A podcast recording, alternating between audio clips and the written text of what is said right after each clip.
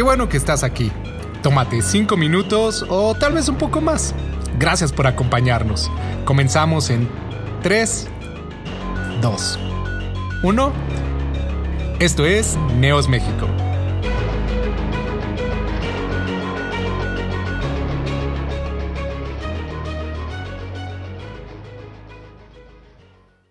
Señor, necesitamos más de ti.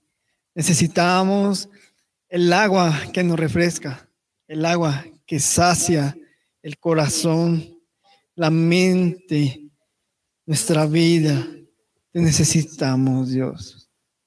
Ven esta tarde, ah, ahí donde estás, dispón tu corazón, dispón tu mente a recibir la palabra del Señor y que hoy recobremos el ánimo que vamos perdiendo a través de los días. Es complicada la cuarentena, es complicado estar en casa, que el Señor nos dé paz, que nos dé la plenitud, la paciencia que necesitamos. Gracias por conectarse una vez más. Es un gusto estar con ustedes. Mi nombre es Marco y hoy estaremos platicando aquí juntos.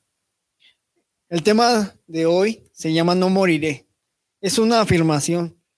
Esta afirmación la encontramos en el Salmo 118, versículo Salmo 118, versículo 17. No moriré, sino que viviré para contar lo que el Señor ha hecho. Este es el versículo que, le da nombre a la predicación, aunque no es el, no es el verso base. Me gustaría que me acompañaras, por favor, a el segundo libro de Reyes, en el capítulo 20, por favor, versículo del 1 en adelante. Y esto dice, lo leo en la versión Dios habla hoy, por aquel tiempo, Ezequías, el rey Ezequías, cayó gravemente enfermo y el profeta Isaías, hijo de Amós, fue a verlo y le dijo, el Señor dice, da tus últimas instrucciones a tu familia porque vas a morir, no te curarás. Ezequías volvió la cara hacia la pared y oró así al Señor. Yo te suplico, ah, perdón. Yo te suplico, Señor, que te acuerdes de cómo te he, de cómo te he servido fiel y sinceramente haciendo lo que te agrada. Y lloró amargamente. Ocurrió que antes de que Isaías saliera del patio central del palacio, el Señor se dirigió a Isaías y le dijo, vuelve y dile a Ezequías, jefe de mi pueblo, el Señor Dios de tu antepasado David dice, yo he escuchado tu oración y he visto tus lágrimas, voy a sanarte y dentro de tres días podrás ir al templo del Señor. Voy a darte 15 años más de vida. A ti y a Jerusalén los libraré del rey de Asiria. Protegeré esta ciudad por consideración a mi siervo David y a mí mismo. Isaías mandó hacer una pasta de higos y la hicieron y se la aplicaron al rey en la parte enferma y el rey se curó. Entonces Ezequías preguntó a Isaías, ¿por medio de qué señal voy a darte? Voy a darme cuenta de que el Señor me va a sanar y, que dentro de tres días podré ir al templo del Señor. Esta, es la señal que el Señor te dará en prueba de que se cumplirá su promesa. ¿Quieres que la sombra avance 10 grados o que retroceda? Y Ezequías le contestó, que la sombra avance es cosa fácil, lo difícil es que retroceda. Entonces el profeta Isaías convocó al Señor y el Señor hizo que la sombra retrocediera 10 grados que había avanzado en el reloj de sol de Acaz. ¿A quién, te, ¿A les gustaría que el Señor les revelara cuánto tiempo tienen de vida? Eso sería increíble. Eso sería algo buenísimo, algo que ni igual el mercado te pueda hacer. Entonces, es algo súper chido, porque es Dios hablando directamente a un hombre y, de alguna forma está dándole una prueba que es sobrenatural. Es increíble que Dios les dé esa esa bendición y esa tremenda revelación al rey Ezequías de que, además de que viviría 15 años, se lo demostró y se lo confirmó con una señal en el mundo natural. Imagínate que, vieras que tu reloj se retrocede unos minutos o una hora, como, como es en este caso. Sería algo impactante. pero el Señor le plació hacerlo y es de la forma en la que nos demuestra que Él es fiel y que tiene consideración de nosotros. Eh, esencialmente quiero darte dos puntos que Dios habló a mi vida en, este pasaje. Ha sido un, tema recurrente.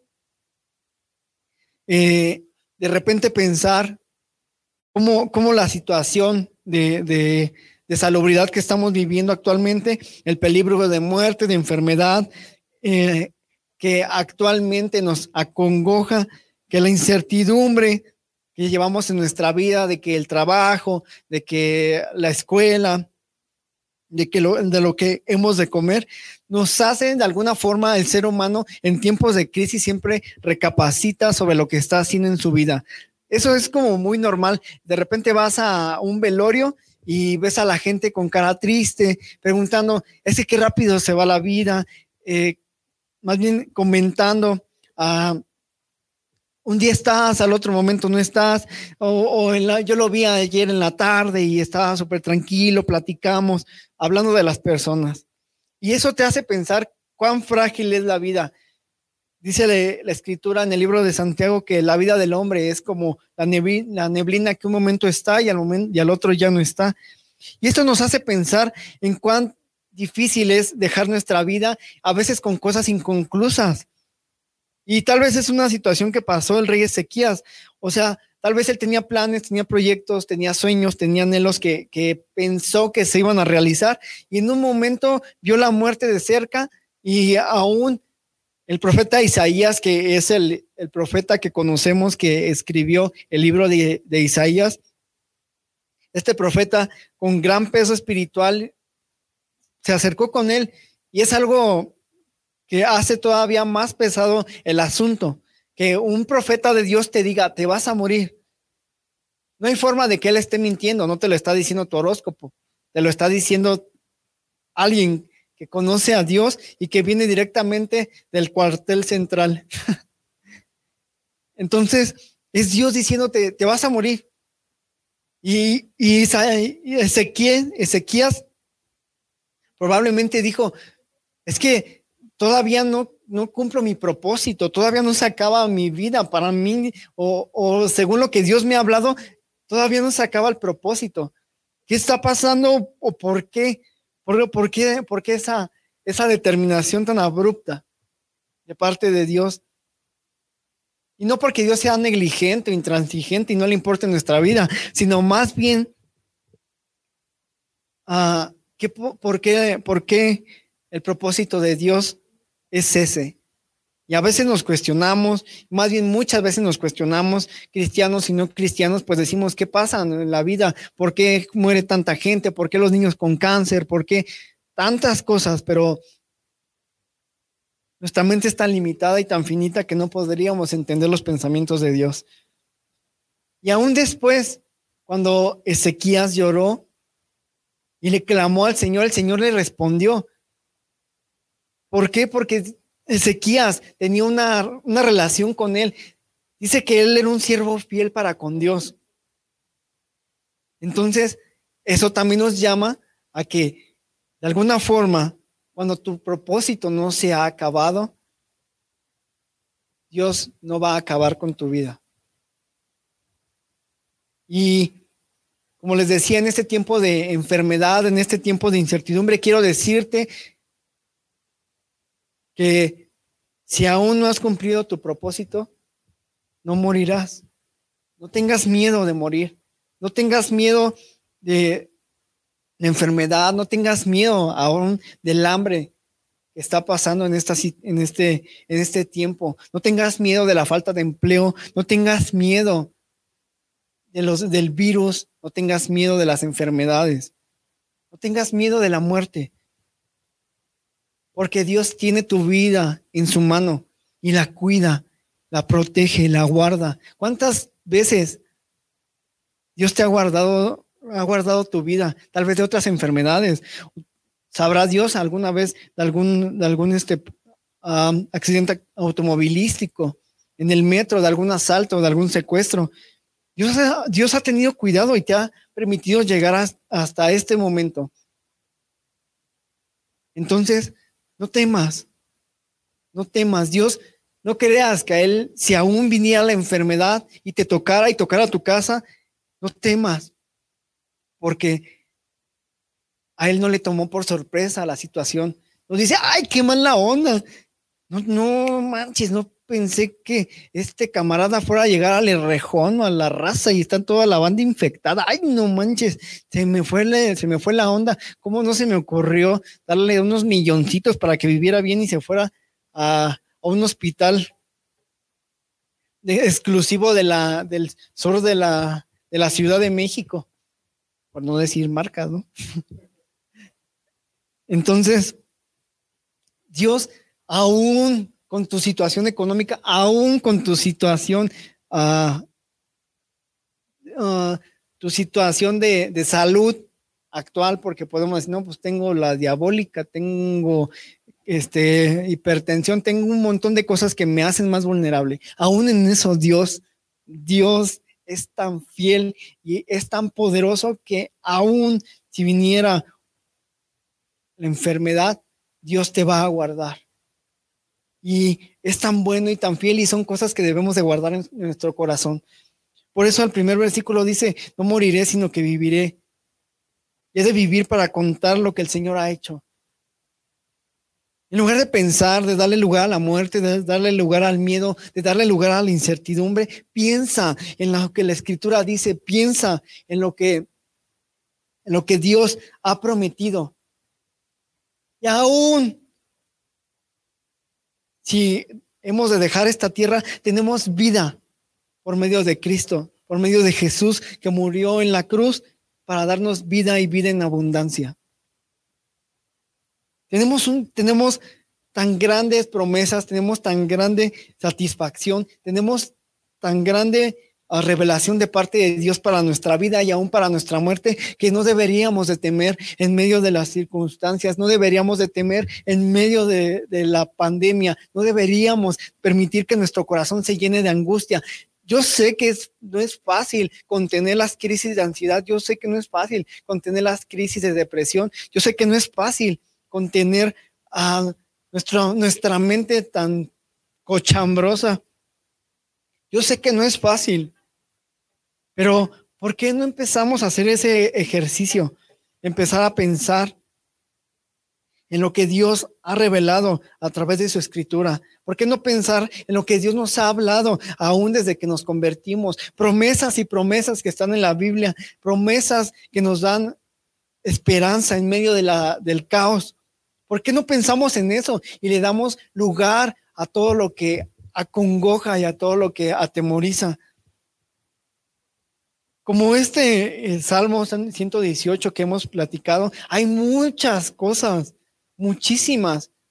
Aún te quiero dar una palabra de esperanza, de que no, no, no dejaremos la tierra, pero aún si la dejáramos, aún si el Señor nos llamara a su presencia, tenemos vida con Él.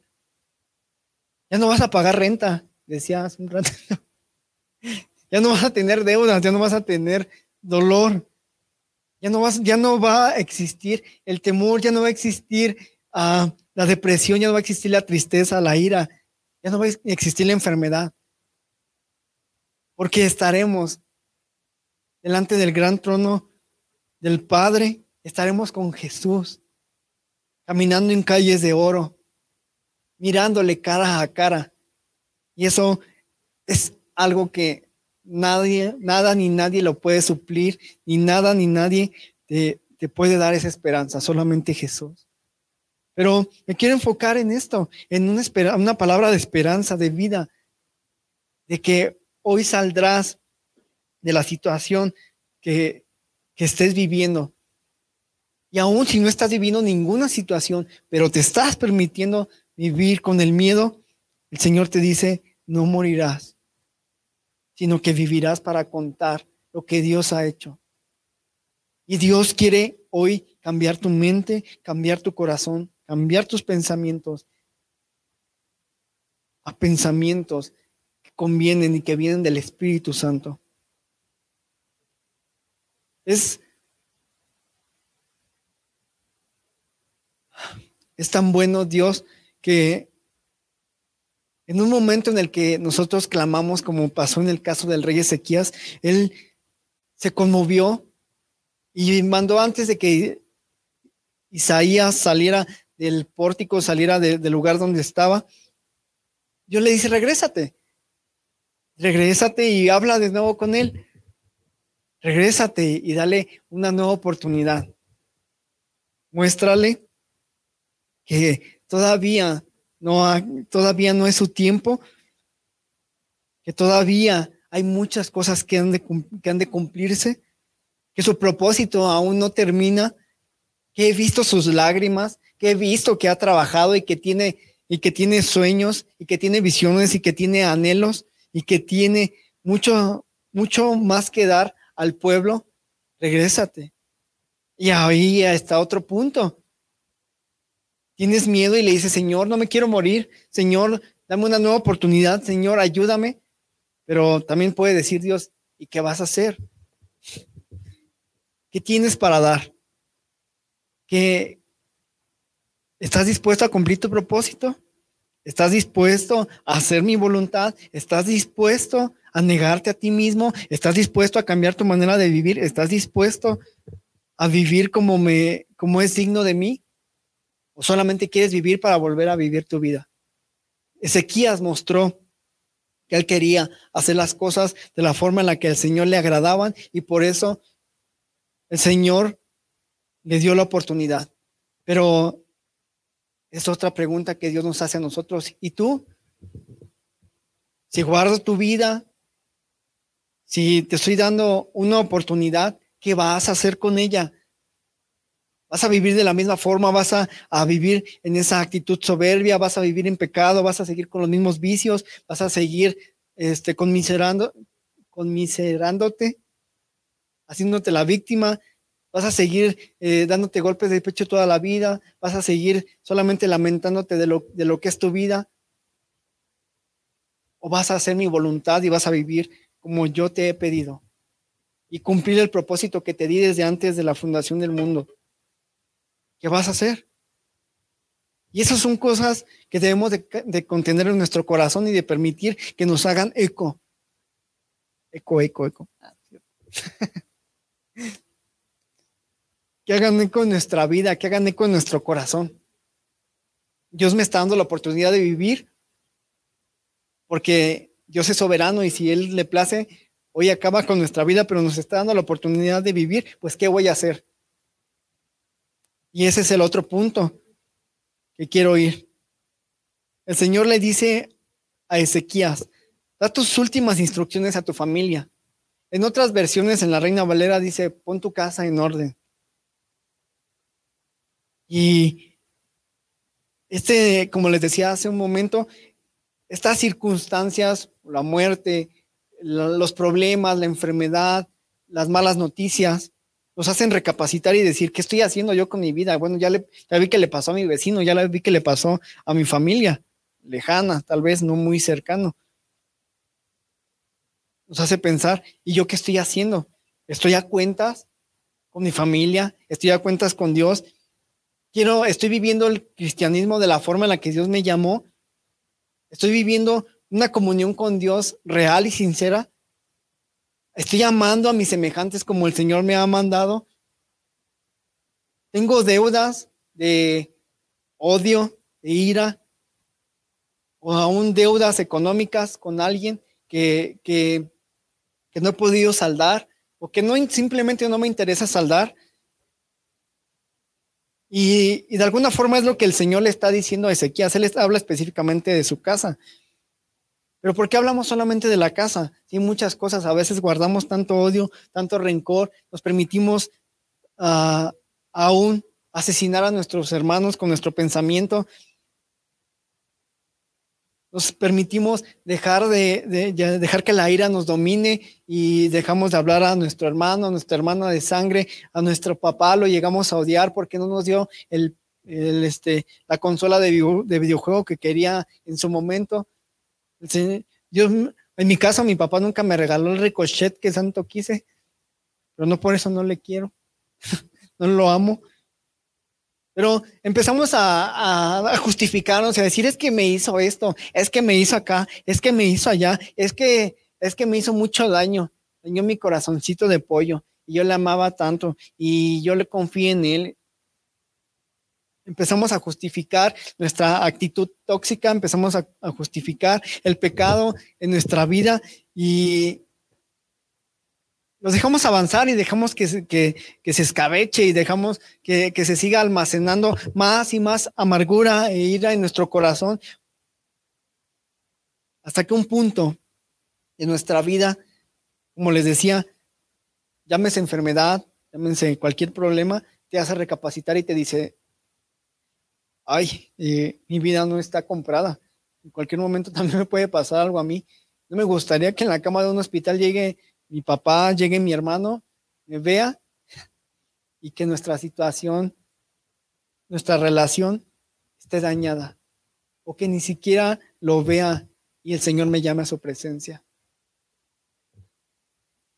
¿Cuántos casos y cuántas familias quedan con esto? ¿Cuántos, ¿Cuántas personas quedan con estos cargos de conciencia de yo nunca pedí perdón? Nunca me puse en paz, Nunca le dije que lo amaba, nunca le regalé rosas, nunca, nunca tuve esa sensibilidad de correr y abrazar. ¿Cuántas personas ahora, y tal vez tú eres uno de ellos, que dices, Dios, dame otra oportunidad de ver a mi papá, dame otra oportunidad de ver a mi mamá, dame otra oportunidad de ver a mi hermano, a mi hermana, a quien sea, para decirle que lo amo, porque me faltaron tantas palabras que decirle. Me faltó perdonarle. Y tal vez ya no es, ya, ya el tiempo ya se te fue. Y ya se acabó para él o para ella. Pero para ti no. Y aún tienes mucho, mucho que dar. Aún falta mucho. No te digo que 15 años, como el Señor le dijo a Ezequías, pueden ser más, pueden ser menos. Pero lo que sí te digo es que este tiempo nos llama a considerar la fragilidad de nuestra vida y a estar en paz a dar lo que tengamos que dar, a recibir lo que tengamos que recibir. Si necesitas recibir una, una corrección de parte de Dios, recíbela. Si necesitas recibir amor de parte de Dios, recíbelo. No te quedes con las ganas de, de, nada. No te quedes con el miedo de de cambiar tu situación actual. El Señor le dice a Ezequías, da tus últimas instrucciones a tu familia, porque te vas a morir. Y como les digo, tal vez no te vas a morir hoy, pero es tan importante estar a cuentas y vivir cada día con su propio afán, cada día con, en paz. Es tan importante vivir cada día abrazando, amando. Es tan importante tener nuestra mente y nuestro corazón libre, es tan importante tener nuestros pensamientos, nuestras acciones acorde a la voluntad del Padre. Es tan importante que tengamos que obrar bajo la voluntad del Padre, causándole satisfacción a tu Padre Celestial, causando satisfacción porque vives de la forma en la que Jesús te ha mandado que lo hagas. Es tan importante que no le deberías de dejar ni un día más hacer lo que Dios te ha mandado hacer, a sanar lo que Dios te ha mandado que sanes. Le damos largas por miedo, por desidia, por ocio, hasta que llega un punto en nuestra vida en el que ya no es tan fácil, porque la enfermedad nos alcanzó, porque ya no alcanzó el dinero, porque nuestros planes se truncaron. ¿Por qué debemos de esperar hasta ese punto para doblarnos doblar nuestra mano en obediencia y decir, Dios, me, Dios, perdóname porque me habías llamado a esto desde hace tanto tiempo y yo me había resistido. Es un tiempo de restauración, es un tiempo de sanidad, es un tiempo en el que Dios quiere limpiar tu mente, tu corazón, tus pensamientos. Ya no te quiere ver a mitad de la noche con insomnio, ya no te quiere ver a mitad de, tu vida lleno de amargura, lleno de, de, ansiedad, ya no te quiere ver el Señor lleno de odio, lleno de zozobra, porque no sabes, llega un punto en nuestra vida, y eso te lo prometo que te ha pasado, en el que no sabes si Dios te va a cumplir o no, te va a dar o no, perdón, las bendiciones que tú estás esperando, porque sabes que hay una piedra en tu camino.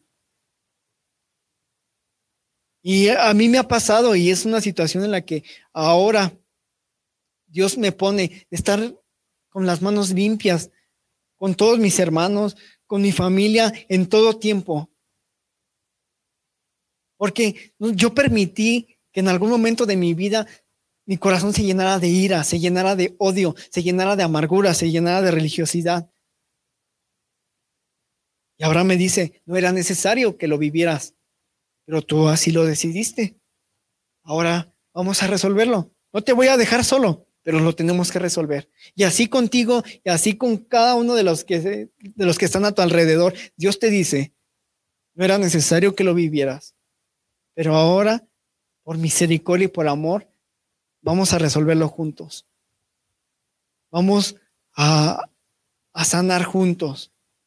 No quiero que tu vida avance, no quiero que cumplas años y años que te voy a dar de vida y que tú estés viviendo una vida miserable por los pensamientos que te permitiste, por las puertas que abriste y que te están acabando contigo. Hoy es una nueva oportunidad, mañana no sabemos. Así que si me estás viendo hoy, no sé quién seas, pero Dios está hablando una palabra directa. Es tiempo de sanidad. Toma la determinación porque Dios sabe que eres capaz y por eso te está hablando. Dios dice, bueno, si ya regaste el tepache, pero yo te estoy dispuesto a ayudar. Yo estoy dispuesto a soportarte. Yo estoy dispuesto a sanarte. Yo estoy dispuesto a perdonarte. Y aún puedo mover el corazón de la gente a la que le hiciste daño. Para que te perdone. Aún de, las personas que te hicieron daño. Yo estoy dispuesto a mover en su corazón a misericordia para que te pidan perdón. Pero tú estás dispuesto a recibirlo. ¿Tú estás dispuesto a sanar? ¿O tú has pensado en tantas ocasiones, si me pide perdón, si se humilla, lo pensaré. ¿Quiénes somos nosotros? Hombres frágiles, inútiles, para creernos más que Dios y creer que no, no podemos perdonar a alguien. O no podemos pedirle perdón a alguien. Si Cristo, siendo Dios mismo se humilló al grado de una muerte muerte espantosa, siendo perfecto, tomó esa determinación. ¿Quiénes somos nosotros para resistir a la humildad, al perdón?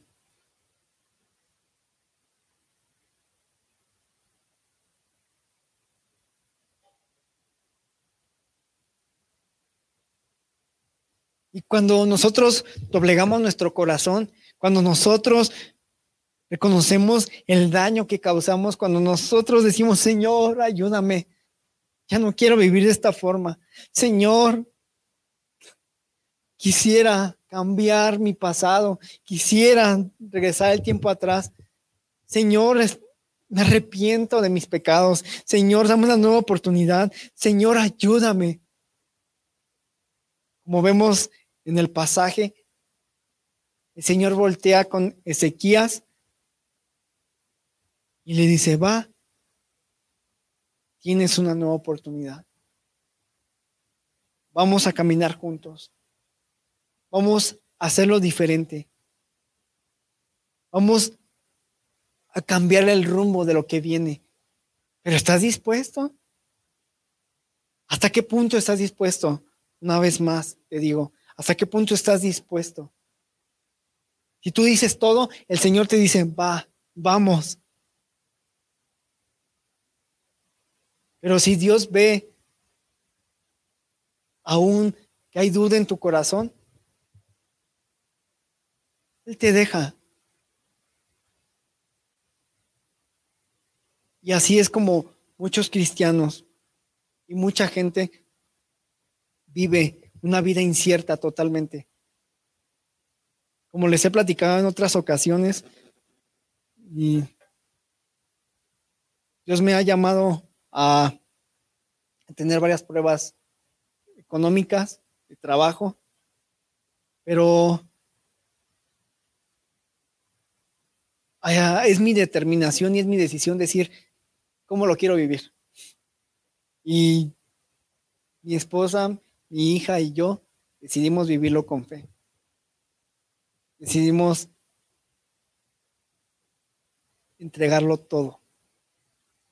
Y esto quita tanta carga en nuestro corazón, quita tanta carga en nuestra vida, porque si bien es cierto la situación es inestable en su totalidad, eh, las bolsas de trabajo no se actualizan, no hay dinero para empezar un negocio, muchas cosas que, que podemos atajarle, pero definitivamente sabemos que Dios está con nosotros y es el único y soberano Dios. Y Él nunca nos va a dejar. Decidí no llenarme de amargura, no llenarme de miedo, no llenarme de incertidumbre, no deprimirme. Decidí confiar en Él. Entonces, el Señor me está permitiendo vivir hoy. Y hoy dije, quiero estar en paz contigo y con los que me rodean. Y así es como Dios nos dice, que ¿cómo vas a vivir tu vida hoy? ¿Cómo quieres dormir hoy en la noche? ¿Cómo quieres despertar mañana en la mañana? ¿Con miedo? ¿Con ira? ¿Con amargura? ¿O quieres que mi misericordia te alcance y mañana tengas un día más de vida y la vas a disfrutar. La vas a disfrutar porque vas a estar agradecido primeramente por el día y segundo vas a estar agradecido yendo a poner tu casa en paz, tus cosas en paz, viviendo bajo mi voluntad, como con Ezequías.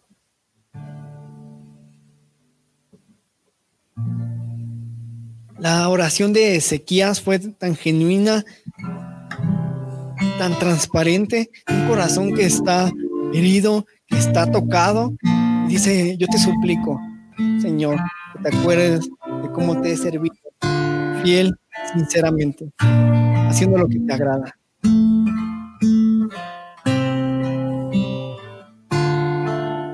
Es la convicción de alguien que sabe que su vida sido agradable para el Señor y que está dispuesta a ser agradable los 15 años que le restan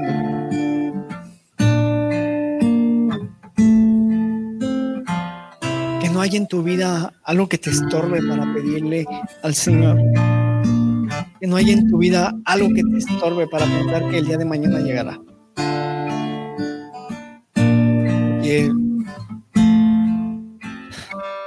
personas en las cárceles, en los hospitales ahora. Se han hecho tanto mal en mi vida que no merezco vivir un día más. Y merezco estar aquí. Y aún Dios tiene misericordia. Pero si tú estás en tu casa, aquí está lloviendo, hace frío, pero si tú estás en tu casa, Tienes que cobijarte, tienes que comer, tienes a tu familia. Tienes mucho más agradecer. Tienes mucho más motivos para estar en paz con Dios. A vivir agradecido, a vivir rendido total y plenamente a Él.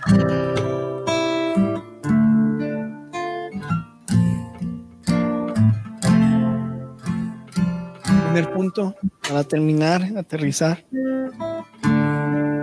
Cuando alguien no ha cumplido su propósito,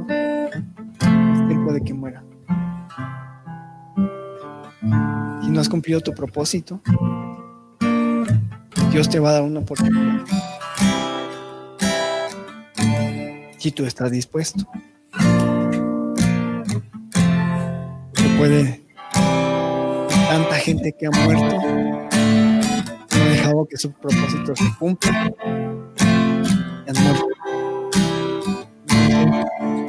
Hoy Dios te dice, no has cumplido tu propósito, tal vez.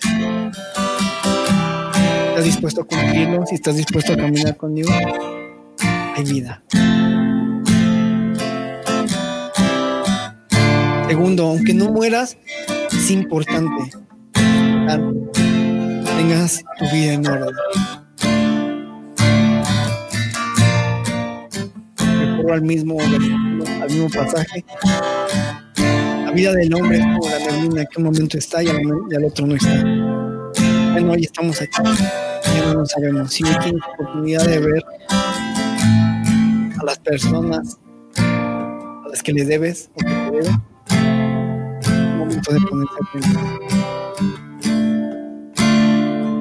Y a ti, que has tenido miedo actualmente, que has sentido una sombra de muerte rodeándote, has sentido una sombra de muerte gobernando tu corazón.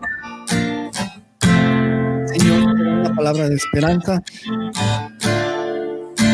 118, versículo 17, no moriré, sino que he de vivir para contar lo que el Señor ha hecho. Para contar que Jehová me ha cuidado, para contar que Jehová me ha guardado, para contar que Jehová ha tenido misericordia de alguien que no merecía misericordia. Y aún así le ha placido amarme, cuidarme, decirme.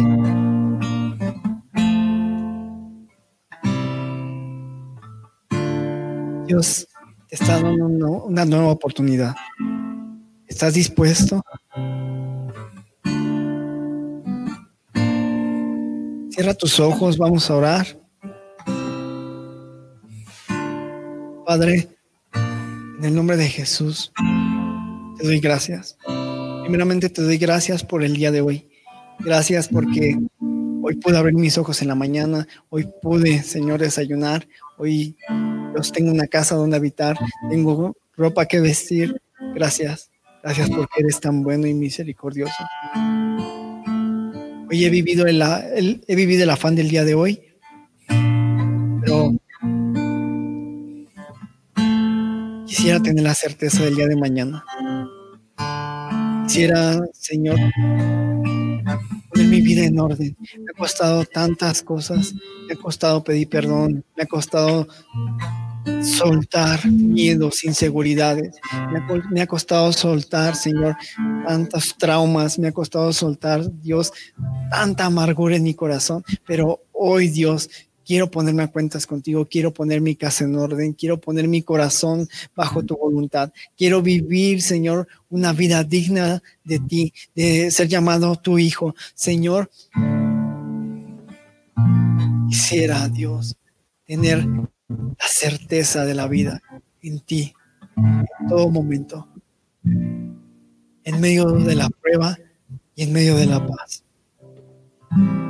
Dios, perdóname, muchas veces he resistido el llamado de ponerme en paz. Muchas veces he resistido el llamado de ser humilde. Muchas veces he resistido el llamado de soltar la amargura. Muchas veces he resistido el llamado de soltar la depresión. Muchas veces he resistido el llamado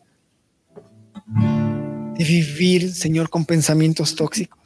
Yo solo quiero vivir pleno, en paz, listo para la vida, para la muerte, para estar en esta tierra o para ser llamado a tu presencia, sin tener cuentas abiertas sin tener deudas pendientes. Dios, Te necesito para limpiar mi mente, te necesito para limpiar mi corazón, te necesito, Señor, aún para tener el valor de pedir perdón, te necesito, Señor, para tener la humildad para recibir el perdón. perdóname por ser tan arrogante, perdóname por ser tan soberbio, perdóname, porque cuando yo me llego a perdonar, a pedir perdón, me creo más que tú. Esa es la realidad. Pero ya no quiero vivir de esta forma. Quiero rendirme por completo a ti. Dame una nueva oportunidad. Te amo. Te necesito. En todas las áreas de mi vida.